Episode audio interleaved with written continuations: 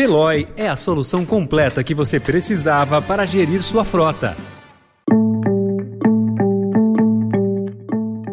Oi, bem-vindo, bem-vinda. Começa agora mais uma edição do Notícia no seu Tempo, um podcast do Estadão para você ouvir as principais informações do jornal.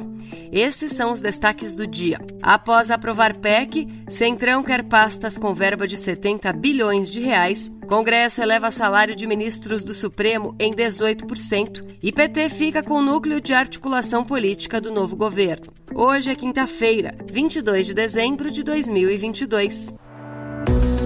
Estadão apresenta Notícia no seu tempo.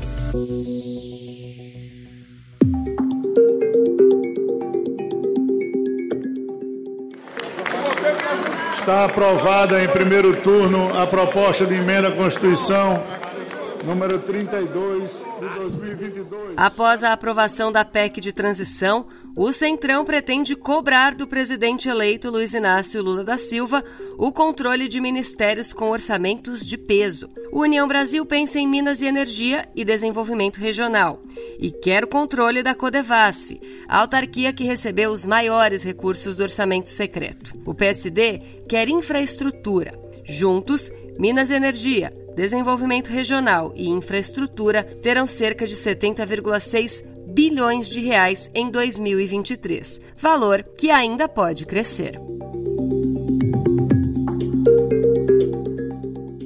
Além da PEC de transição, o Congresso aprovou ontem um reajuste de 18% nos salários dos ministros do STF, que fará com que a remuneração dos magistrados passe de 39 mil reais para 46 mil reais, com altas progressivas até 2024. A proposta segue para sanção ou veto presidencial. No executivo, há 10 dias de tomar posse, o presidente eleito Lula anunciará hoje as primeiras mulheres que farão parte do primeiro escalão. Uma delas será a socióloga Nízia Trindade Lima, a presidente da Fiocruz, que será ministra da Saúde. A economista Esther Dweck, por sua vez, será a titular de gestão.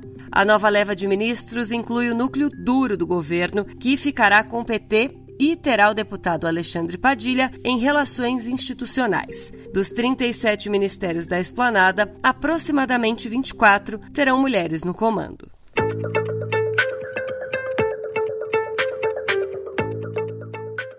O futuro ministro da Justiça, Flávio Dino, anunciou ontem que decidiu cancelar a indicação de Edmar Camata para a diretoria da Polícia Rodoviária Federal, após as polêmicas geradas em torno de seu apoio à Operação Lava Jato e a nomes como do ex-procurador Deltan Dallagnol, ex-chefe da extinta Força Tarefa em Curitiba, e do ex-juiz Sérgio Moro. Dino disse que tomou a decisão por si, sem interferência de Lula ou Alckmin. No lugar de Camata, assumirá Antônio Fernando de Oliveira, que foi delegado da PRF no Maranhão, estado já governado por Dino. Os anúncios do primeiro escalão de São Paulo foram quase concluídos ontem. Falta apenas a pasta de Ciência e Tecnologia.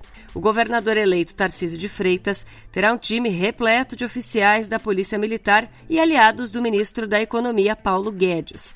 Há ainda indicações ligadas ao presidente do PSD, Gilberto Kassab. Ele influenciou na criação da Secretaria de Projetos Estratégicos, que terá à frente Guilherme Afife Domingos. Entre os nomes ligados à APM está o próximo secretário de Administração Penitenciária. Coronel da Reserva da PM de São Paulo, Marcelo Strenfinger, foi chefe do Centro de Operações entre 2017 e 2020. Notícia no seu tempo. As principais notícias do dia no jornal O Estado de São Paulo. E em 20 segundos, Zelensky vai aos Estados Unidos em busca de armas e ajuda financeira e a morte do versátil e reverenciado ator Pedro Paulo Rangel. O podcast Estadão Expresso na Perifa debate a realidade dos territórios periféricos, dos direitos humanos ao acesso às cidades, passando por representatividade, protagonismo e inclusão. Do Expresso na Perifa, a quebrada vive e conta a própria história. Ouça o podcast aqui nesse canal, do Notícia no seu tempo.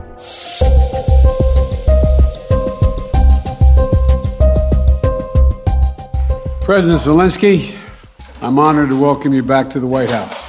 We've been in close and frequent communication throughout this conflict from the very beginning because leadership through this uh, terrible crisis has inspired the Ukrainian people as you have done, Mr. President, and the American people and the entire world. O presidente ucraniano Volodymyr Zelensky chegou ontem aos Estados Unidos em sua primeira viagem ao exterior desde a invasão russa, que completou 300 dias. Ele foi recebido por Joe Biden na Casa Branca.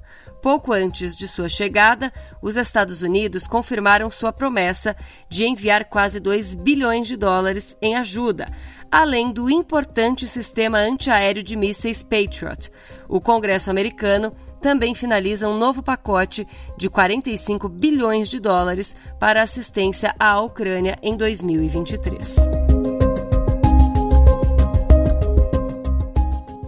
As autoridades israelenses revelaram esta semana uma das grutas funerárias mais impressionantes já descobertas em Israel, que teria cerca de dois mil anos e é apontada como o túmulo de Salomé. Para algumas correntes do cristianismo, ela seria uma das parteiras presentes no nascimento de Jesus. O local foi encontrado há 40 anos por saqueadores de antiguidades em uma floresta localizada entre Jerusalém e a faixa de Gaza. Escavações arqueológicas revelaram uma imensa esplanada que atesta a importância desta gruta funerária, segundo os arqueólogos.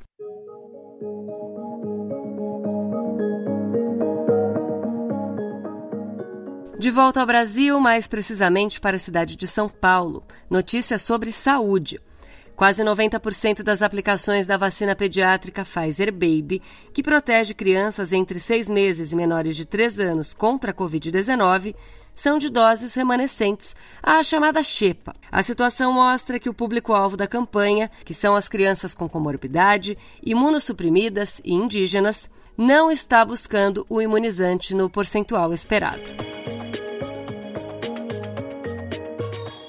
Pelé teve piora na saúde e seu quadro exige cuidados maiores, de acordo com o boletim médico divulgado ontem. O rei do futebol está internado no Hospital Albert Einstein, em São Paulo, desde o dia 29 de novembro, e com a progressão do câncer, não será possível passar o Natal em casa como pretendia a família. Há necessidade de atenção maior com o coração e o rim de Pelé. Luto na arte. O ator Pedro Paulo Rangel morreu na madrugada desta quarta-feira, às 5h40 da manhã, aos 74 anos, no Rio de Janeiro. Ele estava internado desde o dia 30 de outubro, por complicações de um enfisema pulmonar. Dono de vasta carreira na TV e no teatro, ficou marcado por papéis como o otimista Poliana, amigo de Regina Duarte em Vale Tudo, Calisto, conselheiro de Petrúquio em O Cravo e a Rosa, e Gigi, irmão da vilã Bia Falcão em Belíssima, além das esquetes em que participou em humorísticos como TV Pirata e Vivo Gordo. Essa foi mais uma edição do Notícia no seu tempo. A apresentação e o roteiro são meus, Adriana Simino, a produção e a finalização do Felipe Caldo. O editor de núcleo de áudio é Emanuel Bonfim. Obrigada pela escuta até aqui. Um ótimo dia. Você ouviu Notícia no seu tempo. Procurando a rota mais inteligente para gerir sua frota? Veloy é a solução completa que você precisa. Acesse veloy.com.br/empresa e descubra um caminho prático e eficiente para a gestão da sua empresa.